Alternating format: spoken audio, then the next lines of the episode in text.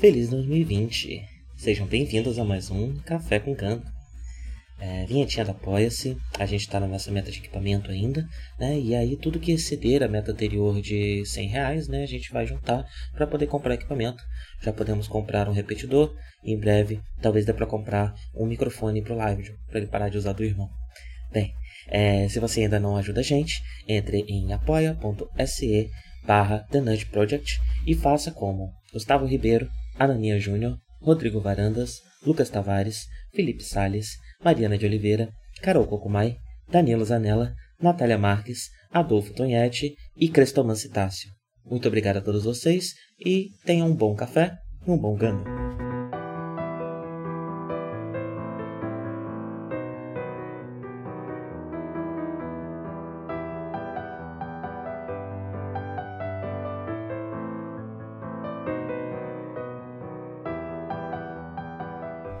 Dia a todos, sejam bem-vindos a mais um Café com Ganda. Estou tomando meu amigo mate para falarmos juntos sobre o 28 episódio de Mobile Suite Zeta Gundam Infiltração na Jupitris.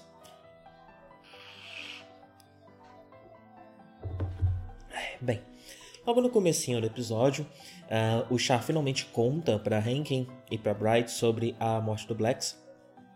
Uh, e eles tecem alguns comentários sobre não poder uh, velar né, esse corpo no momento e também Uh, sobre como isso são questões de guerra, né? Uh, é interessante, é um pequeno comentário, né, sobre o impacto que às vezes a gente não percebe de uma situação como essa. Eu, enfim, é, o Café com Ganda não é um lugar para assuntos tão pesados, mas brevemente eu queria comentar que, bem, estamos em 2020, né? Estamos em janeiro, fevereiro, março, abril de 2020, uh, eh, e nesse momento estamos no meio do surto de coronavírus, para quem está ouvindo no futuro, né? Uh, e uma coisa que aconteceu é que durante todo esse período, durante quarentena, durante tudo que está acontecendo, né? Estou aqui na Argentina, aqui nós estamos em quarentena máxima, basicamente só podemos sair na rua para comprar remédio, comprar comida e voltar para casa.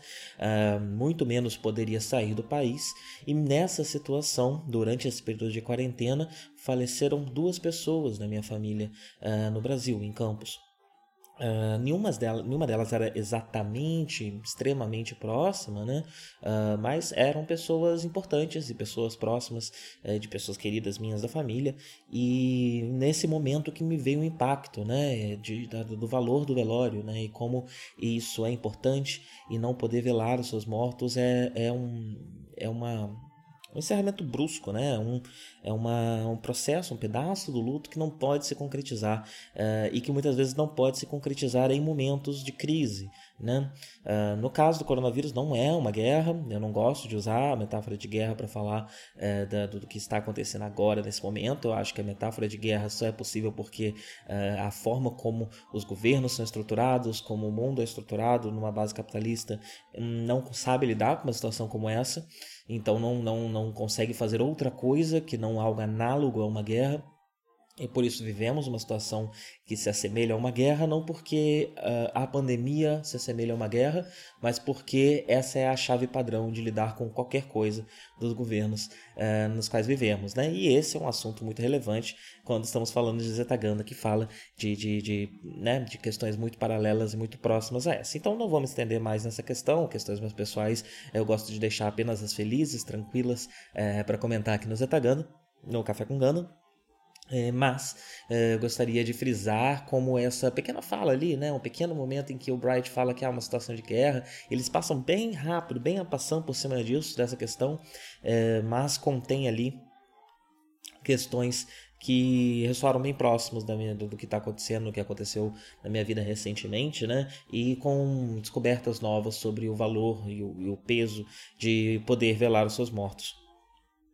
Bem, então sabemos que tem duas movimentações acontecendo. Os titãs estão se reunindo por volta da ala 2. Mais para frente no episódio a gente descobre que o Sirocco está fazendo isso, está comandando isso porque ele quer tomar a ala 2 para um território dele por motivos não muito claros. Né? Para Sara ele fala umas coisas ali é, para vamos já falar sobre isso, né? Ele fala que ele para Sara ele fala que ele quer tomar a 2 para andar com ela pela, pela, pela, pelas terras, né? Para aquele lugar e ter uma terra, quase um reino dele que ele está querendo montar, né? É, duvido muito que seja esse o principal objetivo dele. Ele fala de ser humano, né? E de, de é como se quisesse montar uma nova terra, né? Parece ser essa a intenção dele é, nessa nessa posição meio divina, né? Ele tem um, ele parece um líder de um culto, o Sirocco, né? Ele tem essa, essa, essa posição que as roupas brancas e a postura dele, a forma como as pessoas em volta dele é, se, se enamoram dele profundamente, né? Inclusive nesse episódio a gente percebe que a Sarah está claramente mais suscetível a ele, né, de uma forma até meio dopada, que mas vamos deixar mais para o final do episódio a gente discutir essa questão aí de por que exatamente o Siroco exerce essa atração, né? essa espécie de hipnose, diriam as pessoas. Uh, bem, mas esse é o plano do lado do, do, do Siroco né? e dos Titãs. Uh, já a, a Elga uh, vai para lá, né, para enfim impedir esse ataque, mas antes disso eles têm uma última missão, que é um plano de infiltrar a Arecoa em Júpiter, na nave principal do, do Siroco. É, essa é uma coisa que eu confundi muito nos últimos episódios, né? E agora vim muito pouco preparado também, então não tenho exatamente aqui o nome é, da, da outra nave, mas o, o Sirocco tem como principal base a Júpiter, mas tem também esse outro cruzador uh, que ele tem utilizado né, para as missões mais uh, militares, para enfim, é, que eu não lembro o nome dele agora, é, mas que eu estive confundindo as duas naves em diversos momentos, né?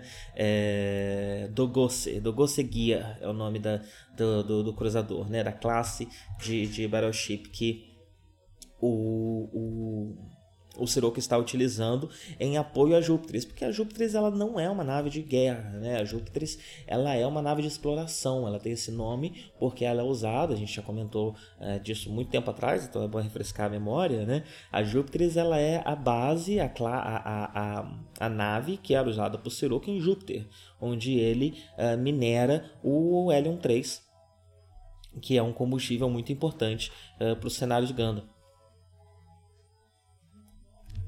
Então ele voltou é, de, de, Júpiter, mas manteve a sua, a sua nave nativa. E aí ele se meteu em todas essas loucuras de titãs, né? É, com uma agenda muito particular que não sabemos em detalhes, é, mas ele ainda usa Júpiter como a sua principal base. E a Dogos Gear é mais a sua frente de batalha, né? A sua frente militar, quando ele precisa é, avançar numa, numa situação mais militaresca. E a ideia é infiltrar a Arecoa dentro da Júpiter usando o Galgug, uh, os restos do Galgug, foi praticamente só a carcaça né, que encontramos naquele episódio em que é, eles entram na nave abandonada de, de Zeon eles eh, pegaram os restos daquele Galgug e estão usando pedaços do Nemo, eles depenaram o Nemo inteirinho para conseguir montar esse Galgug. Ele é basicamente um Nemo por dentro e por fora ele é, tem essa carcaça, ele se parece com o Galgug, porque a ideia é mandar a Ecoa para Júpiter eh, dentro desse, desse suíte. Sob a desculpa de que ela é uma colecionadora e que esse é uma, uma suíte da sua coleção. Mas ela se perdeu e, enfim, né, vai, vai parar assim na Júpiter. Essa é a ideia. Por esse plano causou uma grande comoção. Deu uma pequena tosse, mas não é coronavírus, é a minha sinusite. Pois a tosse não é seca. Preste atenção. uh, bem, e esse plano gerou toda uma comoção, porque Camilo não estava sabendo disso, né? E quando ele descobre, ele se preocupa muito por Reco e resolve dar um chilique. Só que essa preocupação do Camilo começa a entrar no que eu diria que é o principal assunto desse episódio. Esse episódio ele é bastante pivotal no tema gênero é, que, enfim, né, se, se desdobra por todo Zetagana, mas que vai ganhar nova força, novas camadas é, agora com essa questão do Sirocco, com elenco primariamente feminino que sabemos é, esse elenco primariamente feminino talvez exista apenas porque uh, nós tivemos entre o Gana de 79 e agora uma cross que tem um elenco feminino bastante forte e também o nascimento da cultura otaku, né? Então, é, essa, os otakus daquela época já se assemelhavam bastante aos otakus de hoje em dia é, e tinham as suas waifus, né? E tinha já toda essa questão já estava se se construindo ali, né? Uh, então é Gundam, Zeta Gundam ter um elenco tão feminino faz sentido dentro desse contexto. Porém, Zeta Gundam também tem uma grande quantidade de mulheres roteiristas uh, na, na, na, produção da série, é, e isso também pode ser o um motivo de termos um elenco feminino tão grande, e com certeza é o motivo dessas mulheres estarem lá e a questão de gênero ser discutida e não só elas estarem lá por estarem lá. Então a questão de gênero ela vai ser discutida e vai ser discutida por uma perspectiva, eu diria que até bastante feminista, feminina, né? Eu ia falar feminista, não sei se dá para falar, enfim, né? Não sou eu que vou julgar isso daí, dizer isso daí. Mas esse episódio tem tem pequenas coisas, pequenos elementos, né? É interessante como isso está lá de uma forma bastante sutil, de uma forma quase secundária, em que parece que os personagens estão fazendo uma coisa, mas na verdade estão fazendo outra. Né? Então a gente tem esse Camilo que está muito preocupado que resolve surtar em cima da Record praticamente, né? Por conta de ser sendo super protetor uh, em, em, em torno dela. Uh, e a Fá mais centrada consegue intervir no slick dele, né? E a gente vê uma proximidade muito grande da Fá com a Record, é, que até agora não tinha sido tão bem construída, mas é algo que provavelmente se firmou enquanto Camille estava na Terra. Então não vimos, né? Porque a gente está quase sempre acompanhando a perspectiva do Camille ao longo da série. Uh, mas essa super proteção do Camille é mais uma expressão da misoginia dele, né? Que é um traço que ele está se reforçando cada vez mais. Quanto mais ele se coloca nessa posição de adulto, de homem adulto piloto, mais ele é, vomita misoginia em diversos momentos, né? Então, por mais que em muitos momentos ele pareça muito centrado, até bastante espiritualizado, é, bastante focado ele uh, vira e mexe, especialmente quando vai lidar com mulheres e com mulheres por quem ele tem carinho, né, mulheres próximas dele, ele sempre dá uma, uma, uma vomitada ali, uma certa misoginia, às vezes inclusive com uh, uma certa presença física, especialmente perante a Fá, é muito ameaçadora, né? ele empurra ela, ele é, segura ela, ele tem uma, uma, uma postura muito bruta, né? muito violenta é, perante a Fá. É, ele, de certa forma, lida com ela como se ela fosse uma propriedade, como se ela fosse um objeto, uma coisa dele, né? Que ele pode segurar, que ele pode. Que, enfim, eles não namoraram até hoje, né? Eles estão nessa tensão constante, mas eles são amigos de infância, se conhecem há muito tempo. É... E é interessante ver como que a misoginia dele é... fala mais alto quão mais próxima é a mulher é... com, a, com a qual ele está lidando, né? É sempre interessante notar isso, sempre importante notar isso, porque muitas vezes o ódio às mulheres e a misoginia é interpretado como algo que se faz contra mulheres desconhecidas, contra opiniões generalistas, sendo que muitas vezes o que se faz dentro de casa, o que se faz aos pares, aos próximos, às mulheres próximas, é infinitamente pior do que uh, o que é dito, não que o que é dito e o que aconteça seja uh, não seja condenável e não seja ruim, longe de mim falar isso, com certeza é algo que deve ser condenado, que deve ser discutido, mas não devemos esquecer da esfera privada como vamos tratar desse assunto. É, não podemos focar apenas na esfera pública. E, bem, uh, então é interessante ver isso, né? E quando, quando ele vai perdendo a compostura, quando a Far resolve pegar mais pesado com ele, eles começam realmente a brigar, aí sim você vê nas palavras do Camil o que realmente ele está sentindo, né? Então ele fala, ela é uma adulta porque ela age como uma garotinha tem todo um peso né, de gênero, não só de idade, no que ele está falando, e isso também é interessante porque contraposto à posição dele, em que quanto mais adulto ele se sente, mais homem ele se sente, é, também mostra como que ele tem uma dificuldade de separar essas duas questões, como se enquanto criança, especialmente se chamando Camille, e com a dificuldade de gênero que ele tinha, com o ódio que ele tinha ao próprio nome e tudo mais, é como se ele ainda não estivesse colocado na sua performance de gênero por completo, enquanto adulto ele se coloca nessa performance de gênero por completo, e agora ele tem essa dissonância em que ele não entende por que, que a performance de adulto da Recoa é diferente da performance de adulto dele. porque é uma performance feminina e não uma performance masculina. E nós já vamos falar sobre essa questão de ser mulher e o que a série está querendo dizer com isso um pouco mais à frente. É, e eu acho que é principalmente isso que ele sente, né? E por isso que ele pensa numa garotinha. Porque ele tá pensando numa infância, ele tá pensando é, no, no, feminino com o qual ele teve contato quando ele ainda não era homem por completo, porque não era adulto, né? É, talvez essa garotinha que ele fala é até. Ele tá falando mais sobre ele e menos sobre uma mulher é, uma menina, né? É, ele está falando sobre o, como ele se enxergou e como ele era, né? E como ele se sentia é, e diferente do que ele acha ser agora por conta da performance que ele é capaz de fazer e do caminho que ele conseguiu trilhar. Ele mais uma vez nessa cena é violento com a Fá, como eu comentei, né? Inclusive a, a Fá vai para longe, ele sempre depois que é violento né, abraça e amansa um pouco, né? É, é um, um clássico.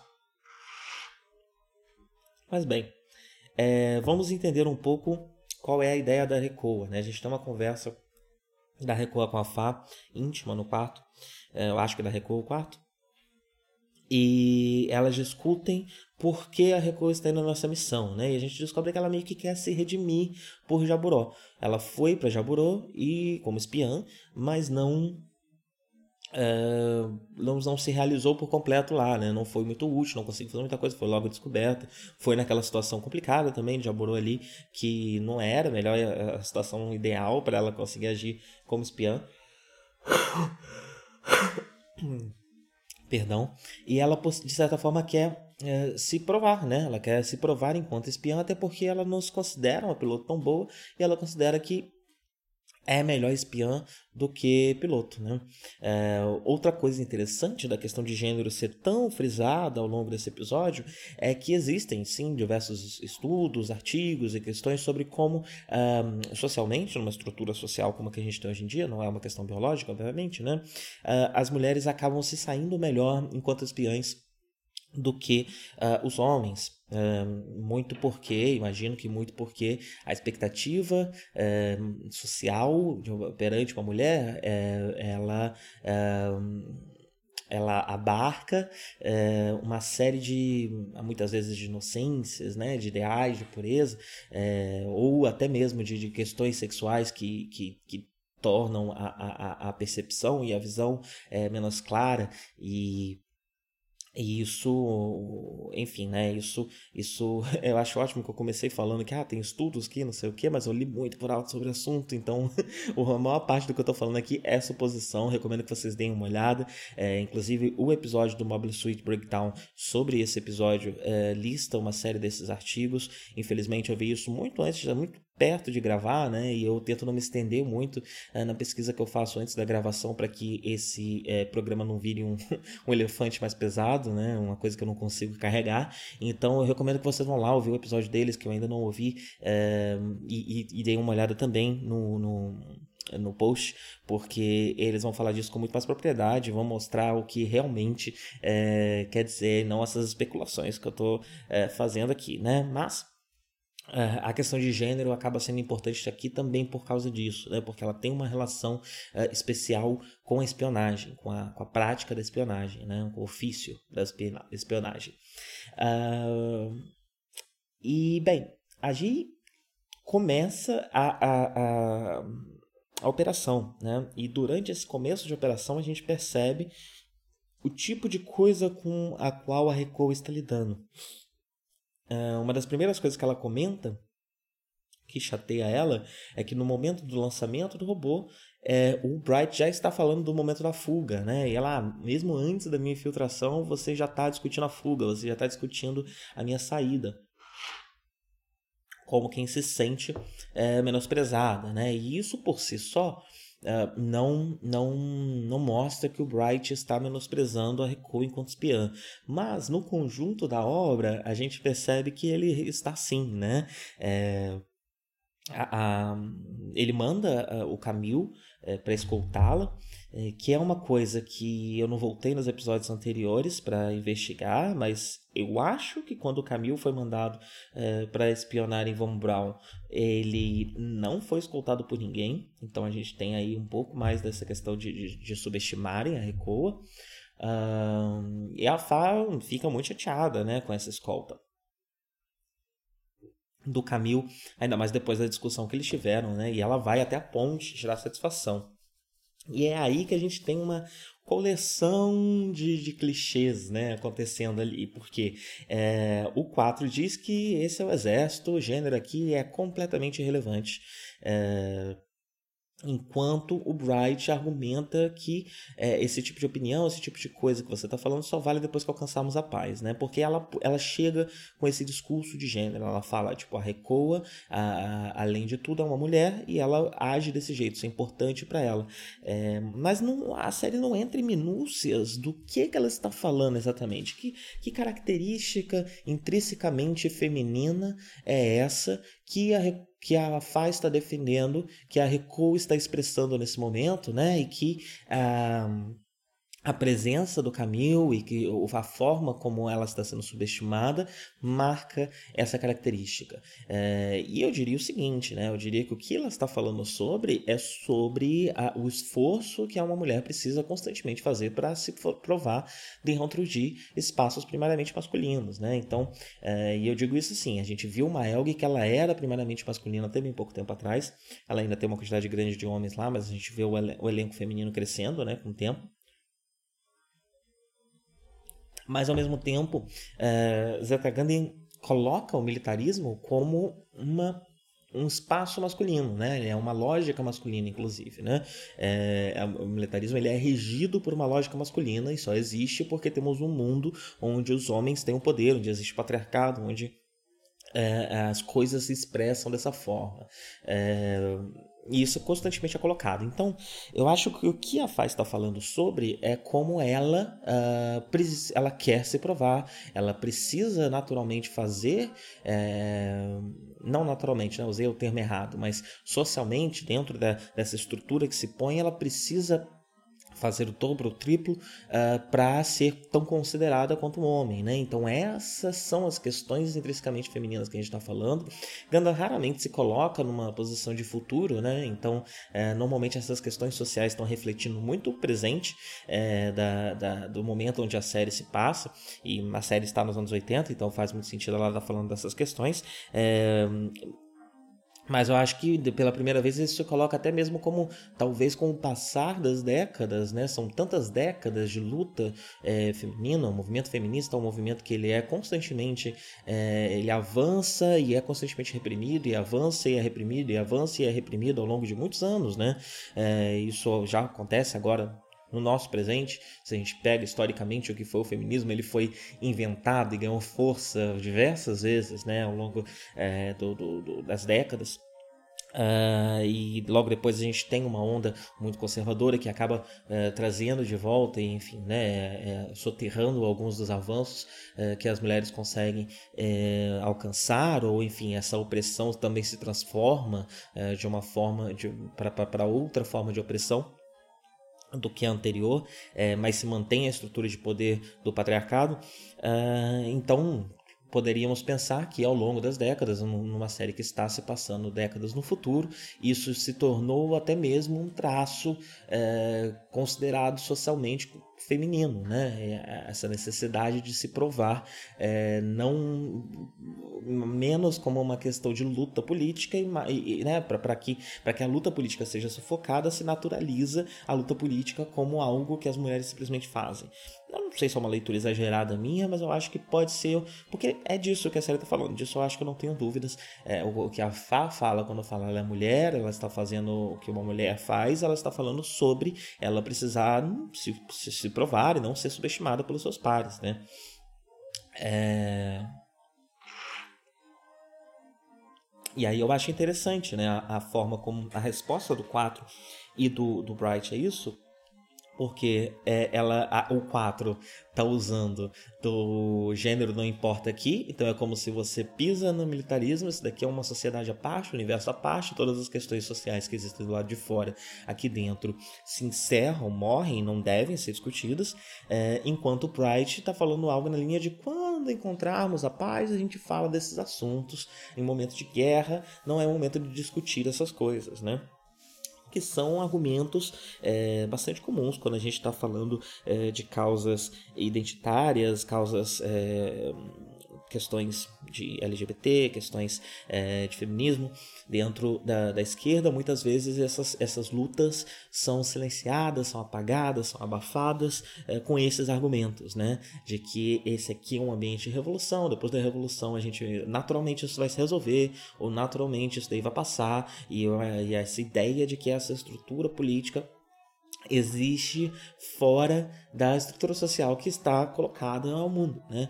É, e por causa disso não há por que discutir isso aqui dentro, porque estamos numa outra situação que não é exatamente verdade, já que essa é, organização política ainda está inserida dentro da sociedade que vivemos, então ainda compartilha de todas as questões e todas as estruturas de poder que uh, o o nosso mundo compartilha, né? É, e parece que eu estou falando de casos muito específicos, mas é, é a minha perspectiva, eu acho que eu já, não sei se no Café com Gana eu já comentei sobre isso, mas nos outros podcasts eu já falei em diversos momentos é, que eu me considero anarquista, pelo menos por enquanto, é, e e isso me faz ter uma visão crítica de todas as questões, e eu acho interessante como o Zetaganda às vezes ressoa com algumas dessas minhas visões, é, o que também faz muito sentido, eu não acho que seja um exagero de leitura minha, é, não sei se eu já falei isso tão claramente aqui, né, com todas as letras em outros episódios, é, mas o Tomino em diversos momentos já disse que durante a produção dessas primeiras séries de Gundam, ele colocou muito dos anseios políticos lá de, dele lá dentro, né? E o Tomino é da geração do movimento estudantil no Japão, movimento estudantil que foi, é, floresceu e ganhou muita força durante os anos 60, mas que ao fim dos anos 60 foi bastante silenciado, foi duramente é, oprimido, é, de, até porque dentro do próprio movimento começaram a surgir grupos militares, o Exército Vermelho, né, e grupos que estavam praticando terrorismo, estavam praticando atentados, né, e isso foi o suficiente para manchar toda, todo o movimento e abafar todo o movimento dentro de um governo que é bastante conservador e que está no poder até hoje, né? É de uma não é o mesmo governo, mas é a mesma ala, o mesmo lado da da, da política japonesa que, que, que comanda o Japão até hoje, mesmo partido, e é um partido de direita bastante conservador, é, que, assim como os Titãs, usou esses atentados é, como motivo para abafar violentamente toda a movimentação de esquerda que floresceu e ganhou muita força durante os, durante os anos 60 no Japão.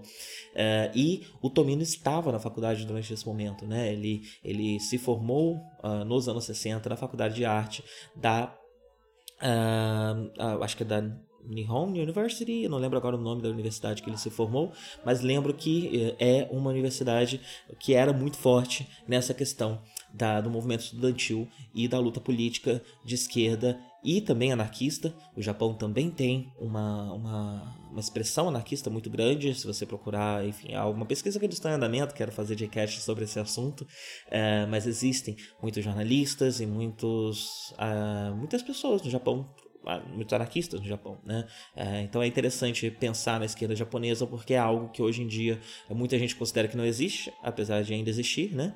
É, mas que tinha muita força na juventude do Tomino e eu tenho certeza que os anseios que ele estava que ele estava falando são esses, né? São esses anseios e que eu considero quando quando eu vejo que a perspectiva, a leitura que eu tiro de Gundam ressoa muito com a minha visão anarquista, é me parece também que a postura do Tomino eh, se assemelha uma postura de muita gente que eh, esteve envolvida nesses movimentos na época e que até se envolveram, se envolveram com o, o, Exército Vermelho e com os atentados e que hoje em dia tem uma postura que ainda é de esquerda, mas que é um pouco crítica ao excesso de violência, principalmente porque a violência dentro do Exército Vermelho não era só praticada contra o inimigo, mas também era praticada dentro das suas próprias linhas. E é principalmente uh, a, é, sobre essa violência que uh, os artistas são mais críticos hoje em dia, né? Então eu imagino que a postura do Tomino fale muito também disso, né? E quando ele, ele a visão pacifista dele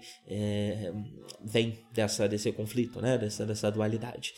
são assuntos que eu não tenho um domínio profundo ainda. Estou estudando bastante por conta desse podcast e quero gravar podcasts depois com resultado dessas pesquisas, mas eu queria adiantar porque são elementos que eu já comentei aqui, comentei lá, mas que cada dia que passa, cada gravação, cada podcast que eu gravo, eu consigo organizar isso em palavras de uma forma cada vez mais concisa, né, e cada vez mais clara. É, então eu queria dar um update aqui de qual é a minha visão sobre o que eu estou fazendo aqui, sobre o que está acontecendo, né, o que acontece, é, o que aconteceu no, no, no, primeiro Café com Ganda e o que está acontecendo agora na nossa leitura de Zetaganda. E, bem, falei horrores, né, nem lembro mais onde eu estava, deixa eu ver aqui. Bem, e é interessante que, apesar dessas defesas, né, dessas, dessas, desses jargões que são usados para desmerecer a opinião da Fá sobre o assunto, o próprio 4, em um momento seguinte, um momento que nem precisava estar tá ali, né, uma cena que nem tem importância nenhuma, porque ele está voltando para para outra nave, né? A gente tem essa, essa mudança constante da, da Argama para Hades é, e nesse transporte ele só fala é, eu acho que a fata certa né girls will be girls mulheres vão ser mulheres é, meninas vão ser meninas não sei muito bem o termo que ele usa em japonês, é, mas na legenda ficou girls will be girls, meninas serão meninas, né? Vão ser sempre meninas. É, e é interessante porque ele usa o termo menina e não mulher, e a forma como ele fala não tem jeito, né? É, é, é uma perspectiva masculina, uma perspectiva bastante machista e que tá diminuindo também as mulheres de uma certa forma, né? Ele não tá, é, ao contrário da Fá, que não estava exatamente protegendo a Recoa, mas questionando o fato é, de, de tratarem a Recoa desse jeito, subestimarem a Recoa desse jeito, ele já parece estar é, diminuindo ela, né? É... E, para piorar ainda mais toda essa situação, o próprio Bright manda a Fá para fazer esse backup, essa escolta é, do da Recoa, né, junto com o Camil. Acho que por uma série de motivos, né? O principal parece ser mostrar para a menina aquele que manda. Inclusive, ela, a reação dela é bastante informal e a gente já viu várias pessoas, até comentei isso nos episódios passados, né? O Bright, o Bright ele abre essa abertura essa possibilidade para que uh, muitos dos seus subordinados sejam uh, bastante diretos e sinceros com ele. Então a resposta dele dela é nessa linha. Ele, ela fala algo na linha de tipo você é meio sem consideração, sem tato nessa sua decisão. É, e ele faz questão de falar, ah, mas lembra quem manda aqui, né? Então, toda essa decisão parece ser para reafirmar a hierarquia, porque por mais que o Bright faça essa estrutura mais horizontal, essa ainda é uma estrutura militar e ele ainda precisa manter esse pulso, essa estrutura de poder é, funcionando no lugar, é, para que as coisas não saiam do comando dele e, consequentemente, do comando da Elk, porque isso seria um problema, já que vimos historicamente na série, né? Que quanto mais abaixo nessa estrutura você está, menos exatamente conectado com a agenda da Elg você está e mais preocupado com é, a luta antifascista e com, é, enfim, né, sua própria vida e sua própria sobrevivência. As pessoas estão. Uh, então é interessante ver que o Bright, sempre muito bonzinho, sempre muito tranquilo, felizinho, alívio cômico, comendo hambúrguer, falando de boca cheia, aqui resolve é, falar grosso com a menina, né? É, também por uma questão de misoginia, eu imagino, mas ao mesmo tempo também é, tentando diminuir uma resposta à crítica da menina, né? Então, como ela está falando, você está subestimando a Record por ser mulher, então tá bom, eu não mandei só o Camil, mandei você também, que é mulher, para fazer o backup, né? para fazer a escolta. Então acho que também tem essa outra camada nessa decisão do Bright na forma como ela se coloca.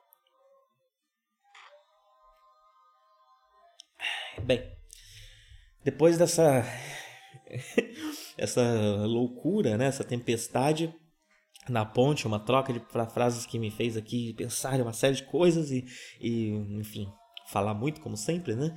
Uh, a Eco ela consegue chegar na Júpiter se passando por uma colecionadora. É, enquanto a Recoa está na Júpiter, a Sara, que estava lá na Alexandria, eu suspeito, não, estava na ah, lá vou eu, confundi de novo, né? No. Na Baroship lá, que eu já falei o nome e já esqueci. Ela tem um nome difícil, né? É. Do. E Dogose, Dogose Gear. Sempre vem do Gear na minha cabeça, mas eu tô comendo um pedaço. É Dogose Gear. Ela pede pro, pro capitão em comando para poder ir uh, atrás uh, dessa, dessa suíte que está se aproximando de, de Júpiter, uh, que é a, o Zeta Gundam com o Camille. Né? E então temos um combate entre Camille e Sarah. Uh, Sarah está pilotando Messala, que é a suíte que até agora a gente só tinha visto o Sirocco pilotando ela. e aí a gente tem um pequeno combate entre Sarah, Camille e também a Far, que chega depois depois da ordem do, do Bright. Né? É, o Camille, ele inclusive reconhece a Sarah, lembrando que a Sarah foi espiã por um, um, dois dias, uns episódios atrás, dentro da Argama, né? Ah, e, bem, a gente vê esse combate aí que não, não tem muitos desdobramentos a não ser essa lealdade é, inquebrável né, da Sarah perante o Sirocco que até agora a gente não tinha visto dessa forma. A gente viu ela entrando na, na nave e, e, sendo colocada né, sob a custódia do Jared. A gente sabe que ela está próxima do Sirocco esse tempo todo.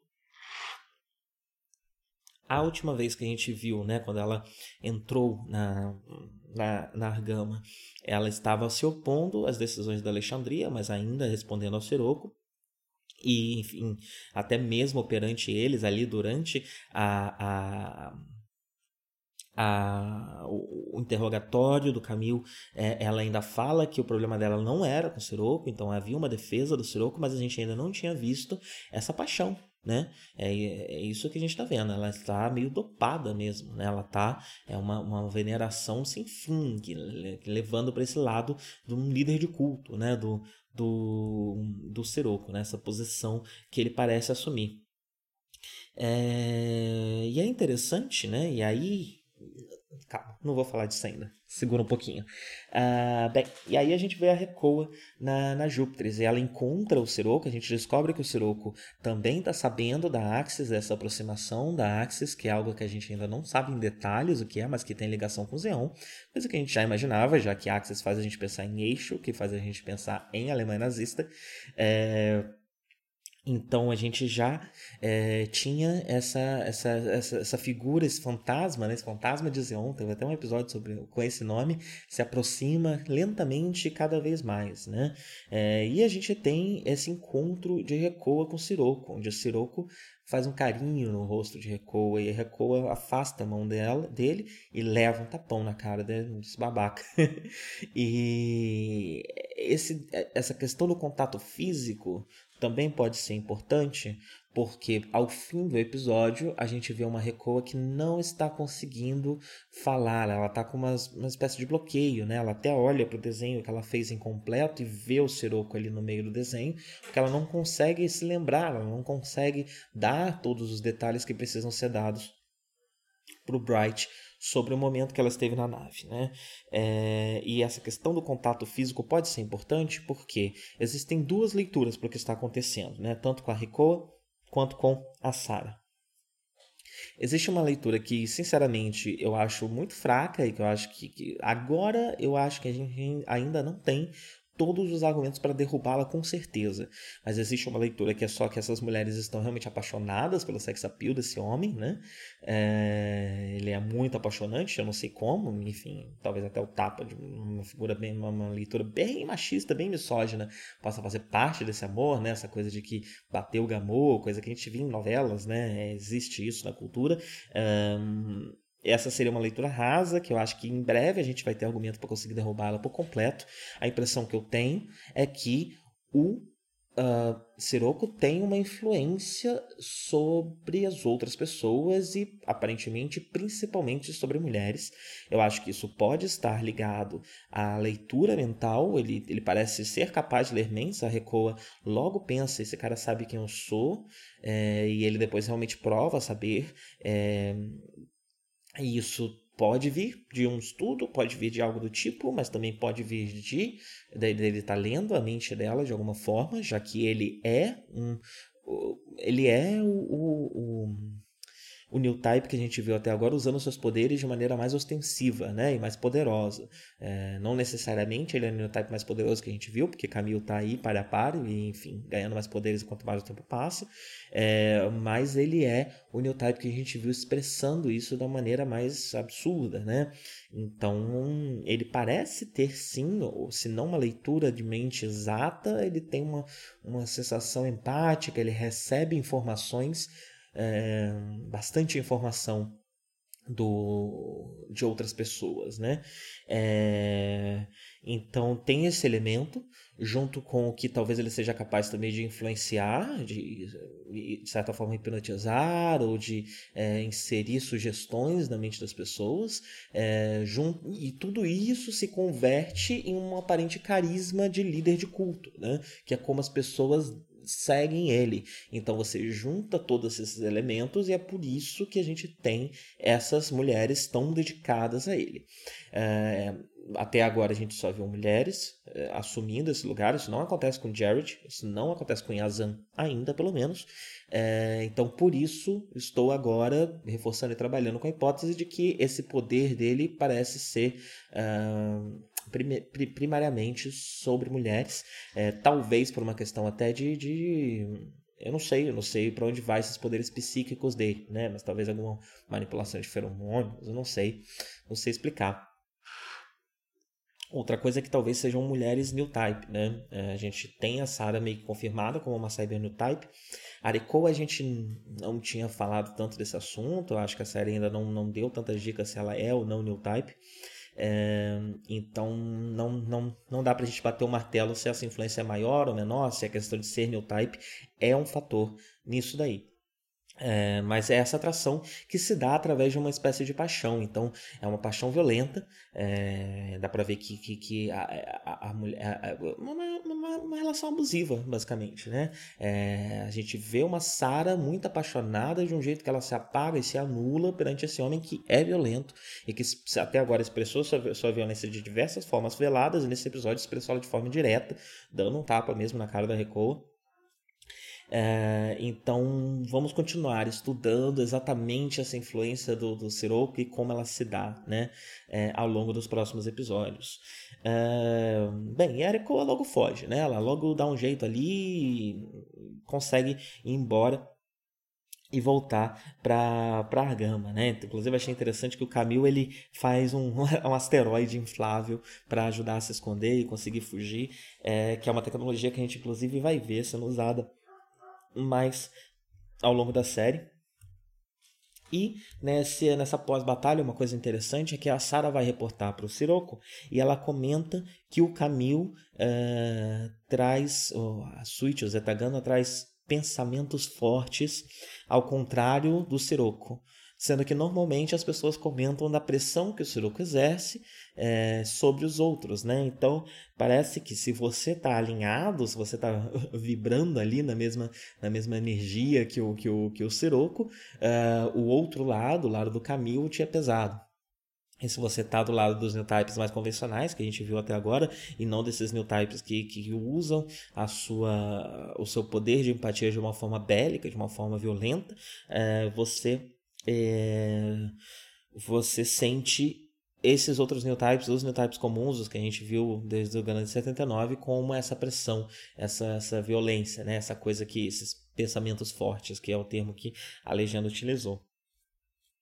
Uh, e reforçando a última, a pré, o pré, último prego nesse caixão sobre uh, como o Bright realmente subestima a Arekoa, é que enquanto ela está ali no meio da confusão mental dela de perceber que tem coisas acontecendo na cabeça dela que ela não controla tão bem, é, ele fala, né? Esse não é o tipo de missão com o qual você está acostumado para Recoa, mostrando que desde o começo ele estava sim subestimando as capacidades de Recoa enquanto é, espiã é, e também enquanto piloto. Então, essa realmente era, não era só uma questão da cabeça dela, um processo interno, ela realmente estava sofrendo uma, uma, uma certa opressão sistêmica dentro da nave, né? É, por conta da, da, da, da diria que por conta da sua falha em Jaburô, sendo que a missão já era falida de cara, né? se vocês lembram do contexto, o próprio Chara era contra uh, o foco em Jaburo, é, ele queria focar o, o, em Grips, porque ele já imaginava que Jaburo não tinha mais essa força toda, tanto que, enfim, toda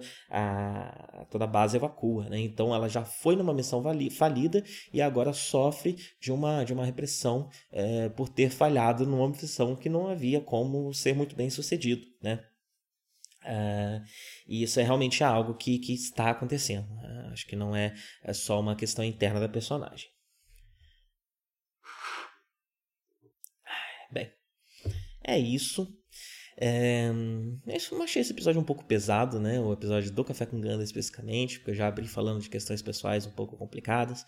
É, eu peço perdão se foi pesado demais pro café de vocês, se eu estraguei um pouco a manhã de vocês. É, mas, hum, bem, é um processo que eu tô passando, então eu peço desculpas. É, creio que agora, em breve, estarei melhor, mais algumas semanas. É, nos próximos episódios eu já vou estar um pouco mais próximo do, do, do normal, né? É, e é sempre um pouco difícil não tratar de assuntos pesados aqui, porque estamos falando de uma série que trata de assuntos muito complicados, né? É, então, enfim, não... faz tempo que eu até brinquei disso no Twitter no final da série de 79, né? Mas o Café com Ganda começou para ser um momento de relaxamento e acabou virando esse lugar em que eu assisto um episódio e falo sobre diversas ideias, diversas teorias e leio entre um episódio e outro diversas coisas, porque acaba sendo uma série pesada demais para fazer esse momento mais leve que era a ideia original, né? Uh, pode ser que nas séries futuras a gente consiga retomar essa leveza. É, dizem que Double Zeta Ganda é muito mais cômico, muito mais tranquilo, então talvez a gente, pelo menos no começo, né? Então dê para falar de coisas mais tranquilas nesse momento. E tem outras séries também, outros momentos de, de Gundam que são conhecidos por serem menos pesados politicamente. E talvez nesses momentos, nessas outras séries, a gente possa voltar um pouco mais para a ideia original de uma leveza, de uma conversa tranquila sobre o que passou, né? É, mas, enfim, peço perdão se foi um pouco pesado demais o episódio de hoje. Um, e tenham todos um bom dia e até a próxima.